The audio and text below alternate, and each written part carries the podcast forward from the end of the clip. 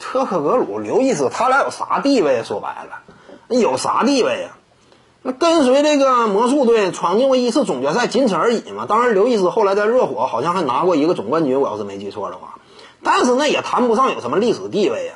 他俩是合同拿的都不小，尤其刘易斯，当初我要是没记错的话，也是联盟当中非常顶尖的这么一份一份合同。但也就仅此而已呗。你说能有啥历史地位？他俩本质上来讲呢，你就算说曾几何时，呃，当过一某一个时期之内的球星，你比如说特克格鲁啊，在当时魔术队，那可以说名头各方面仅次于这个德怀特霍华德。他俩作为一组搭档呢，也是非常亮眼的。因为那会儿魔术队本身实力强大嘛，所以呢，特克格鲁也被外界充分重视。但是基本上就属于一颗流星而已，而且这流星呢，最闪耀的时候也并没有那么亮眼。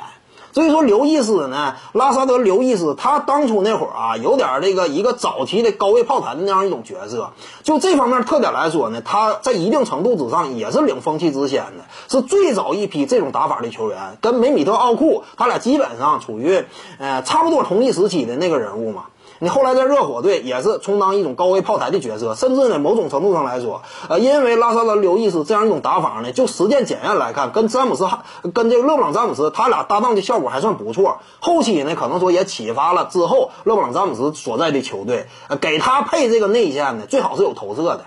你投射这块你能力越开阔，你的牵制力越强，詹姆斯呢他就更好率领球队打出好的进攻表现。那他俩呢，就是这点作用，这点这个历史地位了。你真正你再往多说都没了。那本身不是多强力的球员吗？各位观众要是有兴趣呢，可以搜索徐静宇微信公众号，咱们一块聊体育。中南体育独到见解就是语说体育，欢迎各位光临指导。